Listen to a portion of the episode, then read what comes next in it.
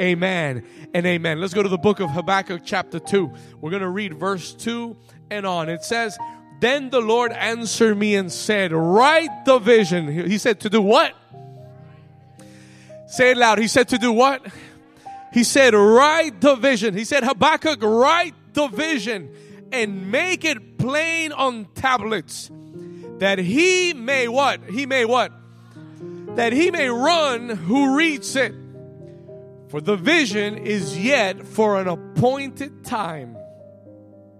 But at the end, it will speak and it will not lie. Say with me, it will not lie. Come on, say it like you believe it won't lie. Say, it will not lie.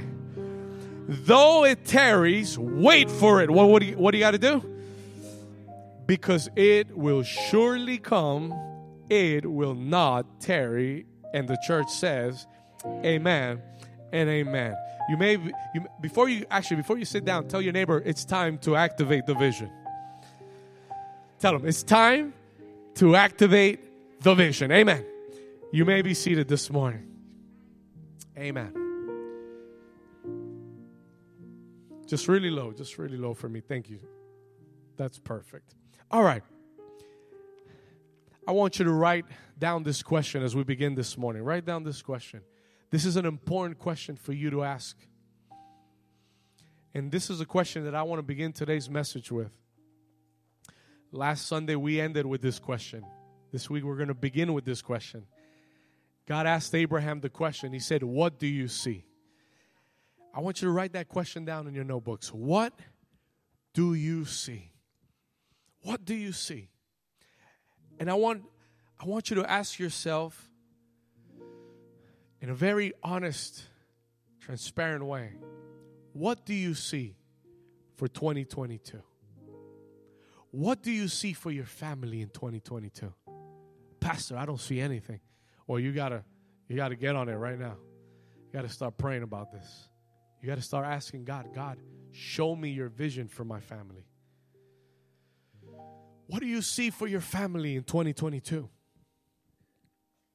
What do you see for your marriage in 2022? What do you see for your studies in 2022? What do you see for your finances in 2022? What do you see for your ministry in 2022? What do you see for your relationships in 2022? You've got to begin to ask these questions. And you got to begin to have answers and not your own answers. You want God's answers for His vision on these areas of your life.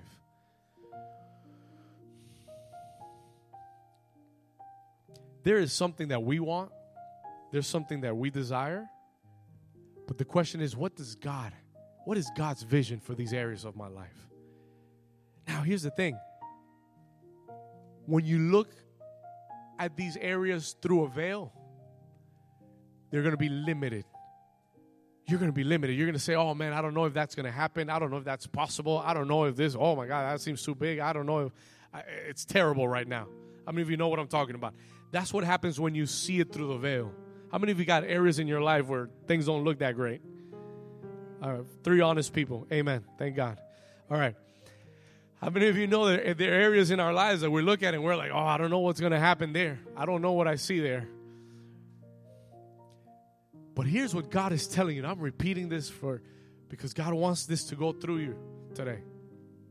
This is what I'm telling you. You've got to ask God in these areas where I don't see things clearly. I've got to ask God to remove the lot away from my eyes. The veil's got to come off because you're looking at the reason why you're looking at it with so many impossibilities and so much like doubt and fear is because you're looking at it through the eyes of Lot. Through your carnal men. Your carnal man is looking at it based on all the information that you've had in your life. And you're saying, man, it doesn't look good. But the moment, listen to me carefully for a second. Look at me here.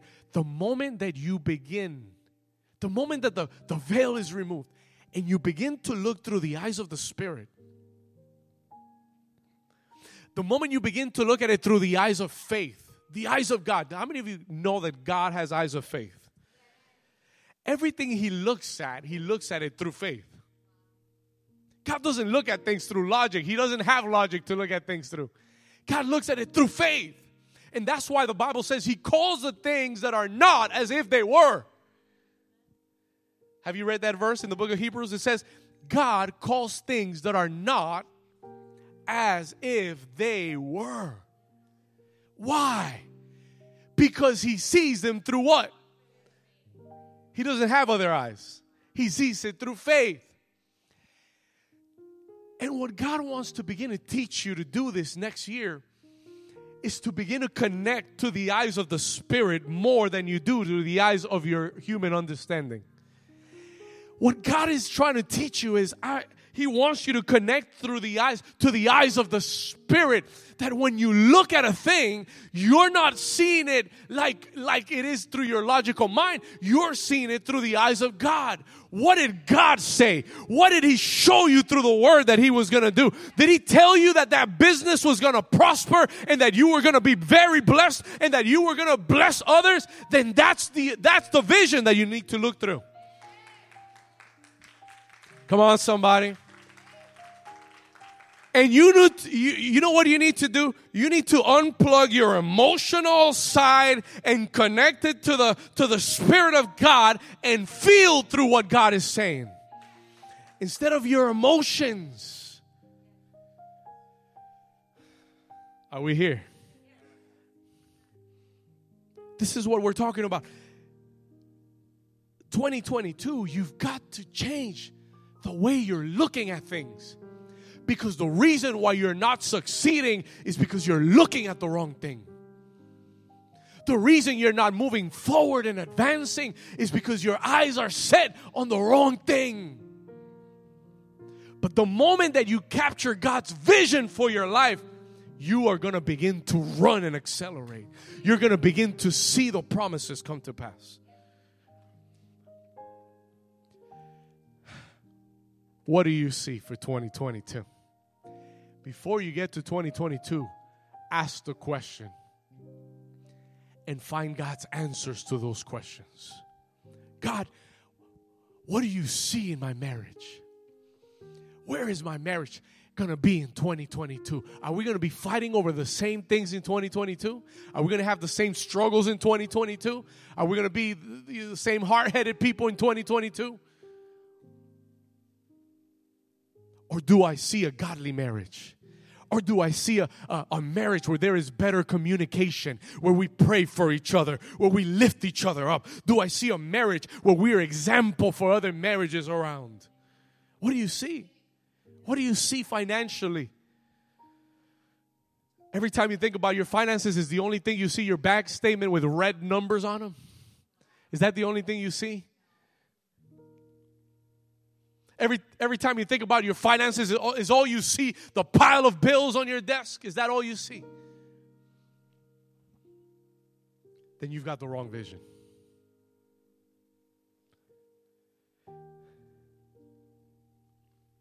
Twenty twenty two. What do you see? You got to do this homework on your own. You got to sit down this week at home. This next few weeks, I'm telling you, as your pastor, I'm giving you a commandment from the Lord. I want you to go home and begin to write your vision. What do you see for 2022? What do you see? Do you remember the day that, that, that, that, Israel was about to walk into the promised land? Do you know what God told him to, to, to do? You know what he told Moses to do? He said, Get me 12 spies, 12 princes from your people, and take and, and get them to go to the promised land. Ask them, what do they see? Let them go into the promised land and ask them, what do they see? What do you see over there? God knew what was in the promised land. What he wanted to check was what does the people see? And 10 of them came back, and you know what they saw?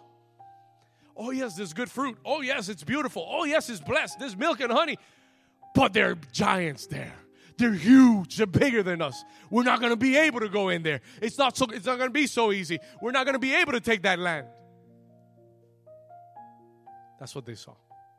Only two men Joshua and Caleb came back and they said, The land is blessed. We are blessed. We're going to take the land. What do you see? What do you see? Align your vision to God's vision for your life in 2022. Somebody say amen to that. Now, listen to this. Prophet Habakkuk. He's a man of God, he's a prophet of God. The book of Habakkuk is a short book, and it's a conversation between the prophet and God. And when the book of Habakkuk starts in chapter 1, the prophet has got questions for God. He's not too happy. He's not so excited about the future. And he's actually telling God, let's, let's go to chapter 1, verse 2. I want you to see this.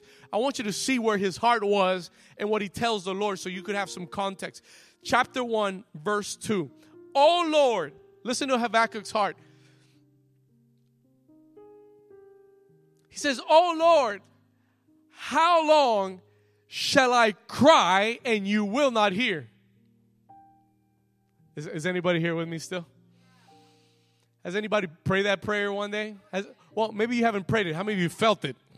How many felt like praying that prayer one day? How long shall I cry and you will not hear? Even cry out to you violence and you will not save. See, Habakkuk, in that first chapter, Israel is going through some difficult moments. And as a prophet of God, he's crying out for the people. He's believing God's promise for the people.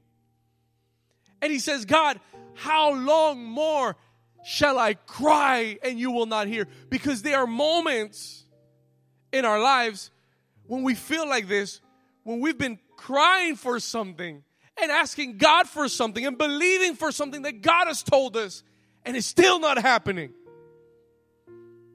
and it's still not coming to pass. This is how Habakkuk feels. How long shall I cry and you will not hear? How many of you have ever, ever felt that way? And it's and it's fine. God could deal with that. It's good to be honest before the Lord and say, God, you know, I've been crying about certain things in my life. I didn't see them happen in 2021. How long will I cry and you will not hear? There are moments that it seems that God is not listening or that God is not seeing. Even, you know why He says, you know why He says, I even cry out to you violence and you will not save. You know what He's saying? You know what Habakkuk is saying? He's saying, there are some things that seem to be an injustice. There are some things that are, are just an injustice. They're not fair. I'm crying out violence and you're not doing anything. And we can get to those moments in our lives, and we've got to be careful in those moments of our lives. We've got to be very careful because we can come to believe that God is not listening or not hearing. But thank God that He answers him. God answers Habakkuk in verse 5. Verse 5, let's jump there. He says, He says, watch, because this is a word for somebody this morning the Lord answered Habakkuk in verse 5. He says, Look among the nations and watch. You're going to be utterly astounded, for I will work a work in your days which you would not believe, though it were told to you.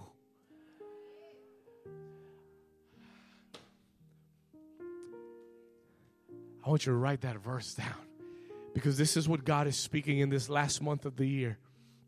This is a confirmation to the word. God answered Habakkuk and he said, Look, look and watch. Because you are about to be utterly astounded. You're going to be astonished. You're going to be surprised. You're not going to be, even if I told you what I was going to do, you would not believe it. Even when, it, when, when you hear what happened, that I did, you're not going to believe it. Is somebody here with me? This is what the Lord gave us on Wednesday morning as we were praying. the Lord said, I am going to do things. I'm going to answer you with incredible deeds. I'm going to do things that you did not even imagine were possible. God wants to build the expectation of someone whose faith has been on the ground. God wants to build your expectation. Just like Habakkuk, you've made that prayer. You said, God, you ha- how long until you, you don't hear, you don't hear? Is This is not fair. This is injustice, and you're not saving me, and you're not doing anything. God says, wait and watch. Can you put my verse on? Wait and watch. He says, Because I am about to do a work in your days which you're not going to believe. How many of you, how many of you are expecting God to do something that only God can do? God is confirming His word to you this morning. Look and watch. Look and watch. Because you're going to be utterly astounded you are going to be astounded. I will work a work in your days which you would not believe, though it were told to you. I came to tell somebody this morning that God is about to do something that is going to shock you the way He's going to do it. God is about to do something. Only five people believe it.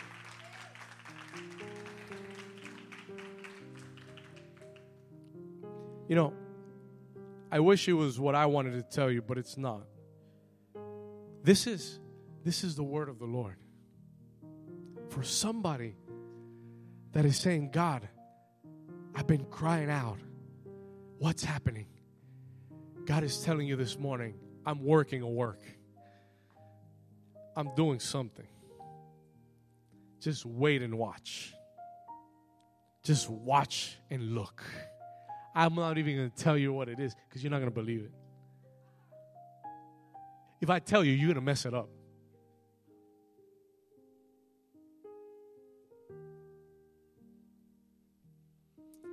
This last month of the year, you need to have your expectation, your faith fully charged. If the devil catches you napping, he's going to steal what God is going to do in your life you need to be fully awake, watching and waiting. This year is not going to end just regularly for you. This year is going to end with God's answer to your prayers.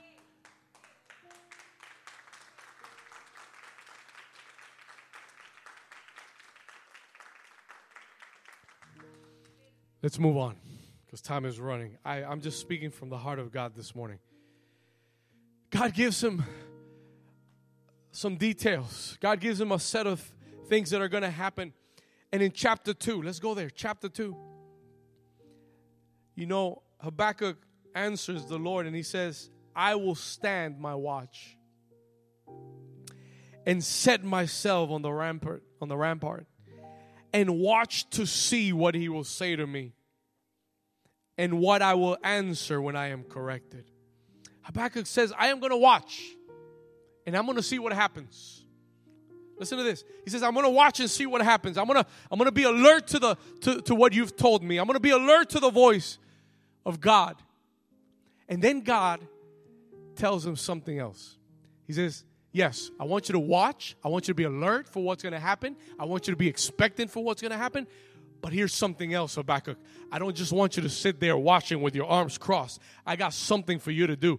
Chapter 2, verse 2. What did God say? This is what I want you to do. Verse 2, chapter 2, verse 2. He said, Then the Lord answered me, and he said to me, Write the vision. He said, Write the vision down. He said, I already told you I'm about to do a great thing. I already told you I'm going to answer you. I already told you I'm going to prosper you. I already told you your, your family is going to be saved. I already told you your marriage will be restored. I already told you, I already told you your business is going to prosper. But here's the thing. Habakkuk, don't stay there on your seat with your arms crossed looking at the ceiling. I want you to write the vision. How many of you want to activate God's vision for your life in 2022? Here's the key. Number one, write it. Write it down. Number one, here's the first thing you got to do. This is the first thing you got to do when you get home this week before the year ends. You need to write the vision of God in your life. Write the vision. He said to Habakkuk, he said, write the vision. He said, write it, write it, write it, write it. There's some people that are so lazy. Some people that are just so lazy that they don't want to write anything down. And God said, write the vision. Oh God, but I have it in my mind. I got it in I got it here, Lord. Don't worry about it. I got it here. I, I memorized it. I know what you want from me.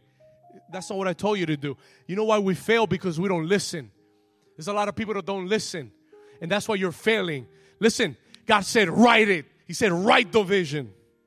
You know why you need to write the vision? Let me tell you why. Because what is written is established. Because what is written cannot be erased. What is written, it is established in your life. Then the enemy cannot come to you and tell you, that's not what God said. The enemy can't come and say, oh, you know, maybe, maybe it wasn't for 2022, maybe it was for 2029. Do you know that when the devil came to tempt Jesus and began to mess with him, you know how Jesus answered? He said, It is what? It is written. It is written, it is written, it is written. Because what is written is established. There is no doubt. There is no deviation. What is written on the law, it is law. You need to write the vision and you need to write it with details. What is God's vision for your family? Write it with details. Put a rhema word on it. Ask God for a verse for your family in 2022 and write down the vision. I see my family growing together, praying for each other, more united than ever before, supporting, encouraging. Write the vision. Write it. What do you see for your emotional life in 2022? What is God's promise for your emotional life in 2022? What is God's promise for your financial life in 2022? Write it clearly. Detail the vision of God.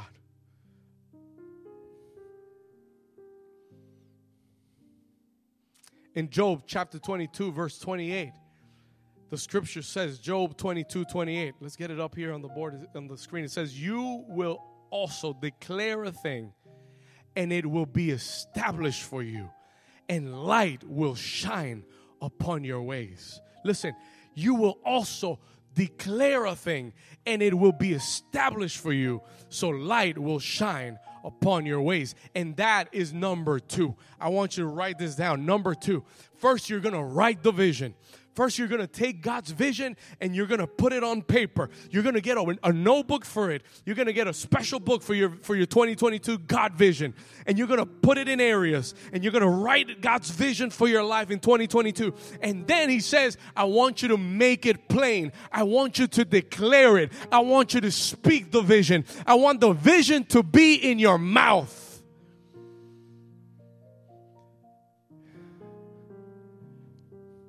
Let me tell you why it needs to be in your mouth. The Bible says, the scripture says, that with our hearts we believe, but with our mouths we confess. Jesus said, from the abundance of the heart, the mouth speaks. Let me give you a little a little advice. You speak what you believe in your heart.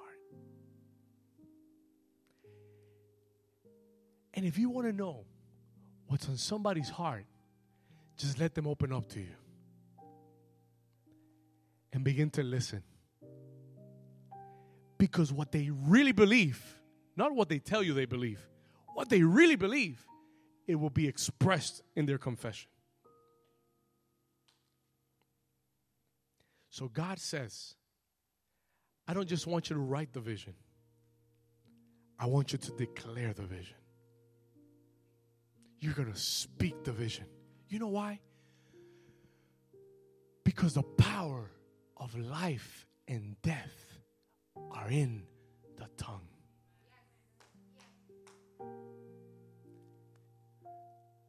If you keep talking the way you've been talking, you're going to keep seeing the same fruit coming forth in your life. You need to begin to declare the vision that God gave you. And when you talk about your finances again, you're not going to talk like you've been talking for the last 30 years about your finances. You're going to begin to talk how God sees your finances today. And you're going to begin to declare with your mouth God's vision. Listen, yes, I've been struggling, but you know what? 2022, that's the year when God said, My finances are going to go through the roof. That's the year when I'm going to come into abundance. 2022 is a year where I'm going to hit new contracts, new businesses, new partnerships. It's a year where I'm going to start my own business. It's a year where God is going to set me financially free. It's a year where I don't have to work for anybody else and I'm going to work for the kingdom of God. Is anybody here with me?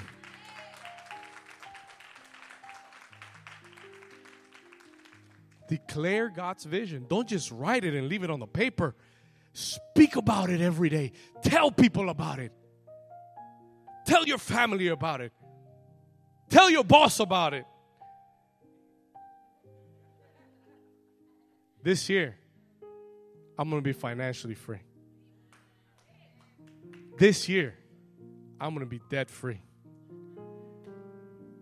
If that's what God showed you, declare it. Because the more you speak it, the more life you give it. That's what God did. And He showed us in the book of Hebrews, it says that He created the world by the, the universe is sustained by the word of his mouth. When God called the earth into existence, he didn't put his hands to work. He didn't say, I'm going to work overtime and super time and all the times to create this earth. He only spoke the word. He spoke the word and he said, Let there be light. And light came into existence. And the same power that operates in God has been deposited in your life. No, no other part of God's creation can speak the word of God except you and I. Let that sink in for a moment. There are no animals, no rocks, no plants, no other part of all this great creation has the ability to speak the word of God other than you and I. God gave us the power to speak His word and to, and to bring things into existence that were not there through the word of our mouth. But as long as you keep talking what the devil wants you to do and what the devil wants you to see and how you feel and how this is going how that's going, the Bible says we don't we don't walk by he says we don't walk by sight. We walk by faith and we speak what God has spoken. Somebody say amen to that. Number one, write the vision. Number two, make it plain, declare it. Because when you declare a thing, Job chapter 22, this is, this is where it is Job 22, verse 28. It says, when you declare a thing, you will also declare a thing. You will declare a thing, and it will be what? It will be established for you when you begin to declare it, when it becomes part of your confession, it is going to be established for you and light will shine on your ways. Where there was darkness, light is going to start to shine. Where you couldn't see anything, you're going to start to see it happen. Light is going to begin to shine upon the things that you confess and declare. Did you get that? I'm going to say it again because you some, some of you it went over your head.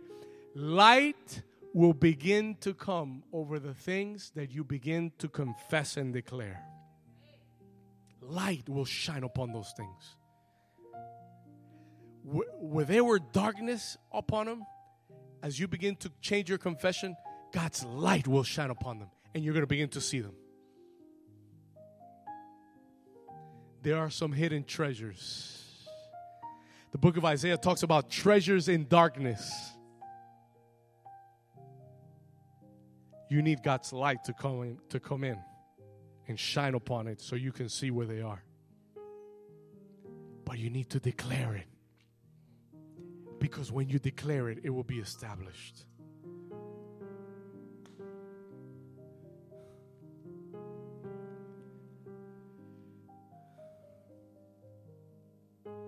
Many of you God is speaking to you this morning?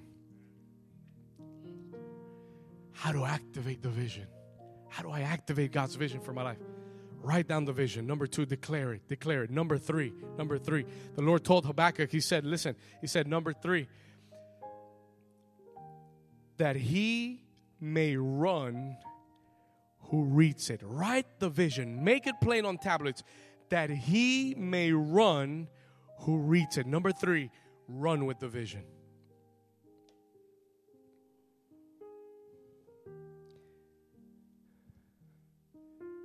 Your mobility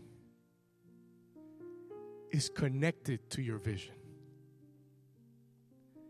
Your mobility is connected to your vision.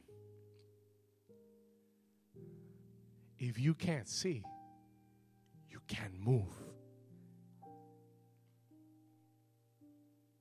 Some people are just concerned that they can't move, that their life's stuck. That's not the problem. The problem is you can't see. And if God fixes your vision, you won't just be able to move, you'll be able to run. He says, run with the vision. Run with the vision. And what does that mean, Pastor? What does it mean that we would run with the vision? God wants you to take action on the vision that He's showing you. Don't just don't just write it and don't just declare it. Take action. Run in the direction of God's vision for your life. Run in the direction of God's vision for your life. It's going to require faith. It's going to require you to do things that you've never done before. But don't just stay where you've been for the last 30 years. God wants you, once you've got the vision, once you've written the vision, once the vision is clear and you've been declaring the vision, He wants you to make decisions that go in the direction of the vision. He wants you to run towards the vision. He wants you to make moves towards the vision of God. Because the Bible says that faith without action is dead. Run with the vision. You've got to take steps of faith. But once you have it, I guarantee you, you'll be able to run towards it. Once the veil is off, and once you have a clear vision as to where you're going, how many of you have been driving? You're driving to a place you've never been to before. Even though you're in a car, you've got to drive what? Slow. Because you don't want to miss your exit. Because you've never been there before. But the moment, but the moment that you've already known a place, the moment that you're that you know clearly where you're going, you can get there quickly. You can get there with good speed. Remember that. God wants you to run with the vision an acceleration in our lives, mobility and acceleration is always a sign that you've got vision. When you're moving slow, it's because you're not seeing it clearly. But when things begin to pick up speed in your life, it's because you've caught the vision of God.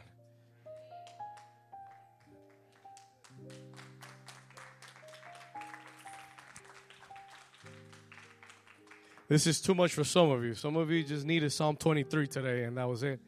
But listen, I pray that this is this is blessing somebody as it blessed me.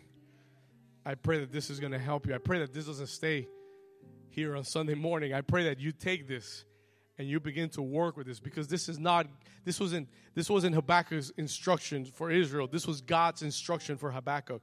He said, He said, You've been crying out to me that I'm not answering you, and, and I've already told you I'm going to do a great thing. Now listen, now this is what I want you to do. Write the vision. Make it plain, declare it, run with it, run with it. So whoever is alongside with you that is going to be a part of your vision, once you declare it, it's clear and plain, they'll run with you too. Last but not least, let's go to number four and we'll be finished. Number four. He says to him, For the vision is yet for an appointed time. Oh, I love this. Write this down. Here, uh, we'll, we'll get through it. Write this down. Here's the fourth part of the vision you've got to learn to wait for it. Learn to wait for the vision. You know why? Because he said, the vision is yet for an appointed time.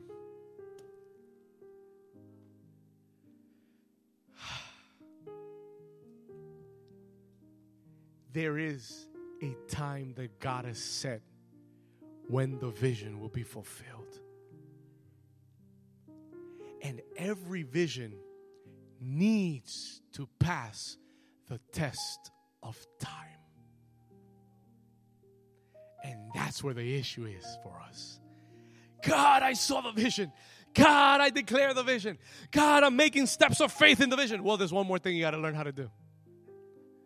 Now that you've done it all, you've got to understand that the vision is for an appointed time. It's got a date, it's got a time. And every vision of God will need to pass the test of time. It needs to pass the test of time. If it doesn't pass the test of time, it wasn't God's vision. You were just too excited. It was just excitement, but it was no conviction. I've been in ministry for 11 years now. 11 years. And you ask me, Pastor, is this the vision that God gave you when He called you? This is not it. And trust me, throughout 11 years, there's been a lot of frustration because I said, God, this is not the vision. I'm not seeing it yet. I'm not seeing it come to pass. And God said, Don't worry about it. It's for an appointed time.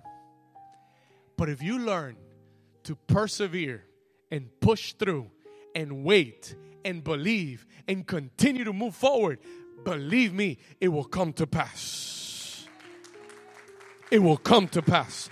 The vision, though it may tarry. Look, look at what God says. For the vision is yet for, read it with me. Come on, read it loud. For the vision is yet for an appointed time, but at the end it will speak and it will not what? Though it tarries. What did he say? Wait for it. Though it tarries. Don't grow impatient here. Don't give up now. Oh, the Spirit of the Lord is telling somebody, it's not the time to give up. Don't give up now. The fact that the vision has not come to pass doesn't mean that the vision was lying. He said it will not lie. It's just that it has an appointed time. And if you wait long enough to the day of the appointed time, you will see what the vision spoke over your life.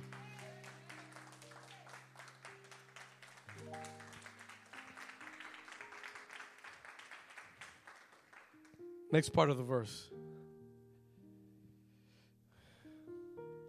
Though it tarries, what did he say? Though it tarries, verse 3 though it tarries, wait for it because it will surely come and it will not tarry. Somebody needs to highlight that in your Bible. You need to highlight, you need, you need to rip that part of the Bible out and put it on your on your iPhone.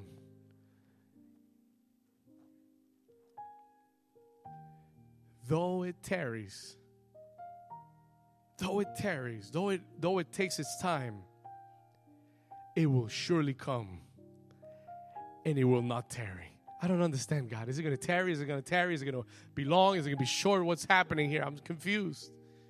It's going to take a minute, but when it comes, it's going to come quickly. It's going to take a little bit. And, and it's going to, how many of you know that when you're waiting for something, it takes longer? You're waiting for something, man. You're, you're waiting for like a two minute countdown, and it's like eternal two minutes. Well, that's what happens.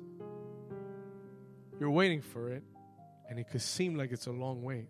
But when it comes, it will come quickly and it will bless you so much more than you ever thought you were going to be blessed.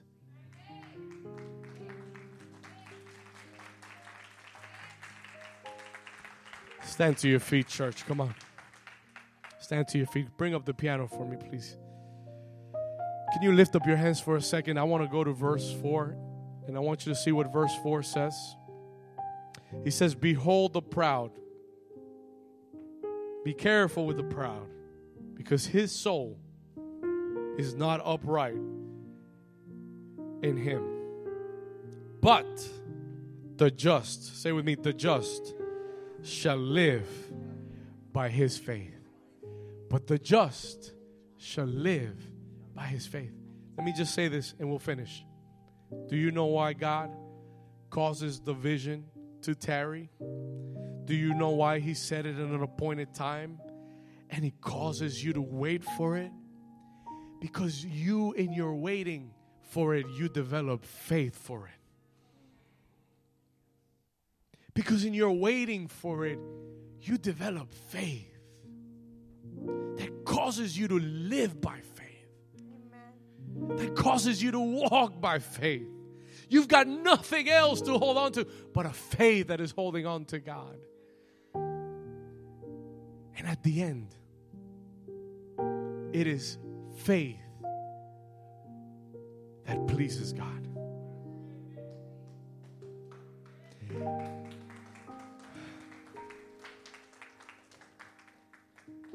He's putting you through a process that is causing your faith to be stirred. Because God knows that at the end, it will be your faith that will please Him. So, though it's taken its time, trust the Lord.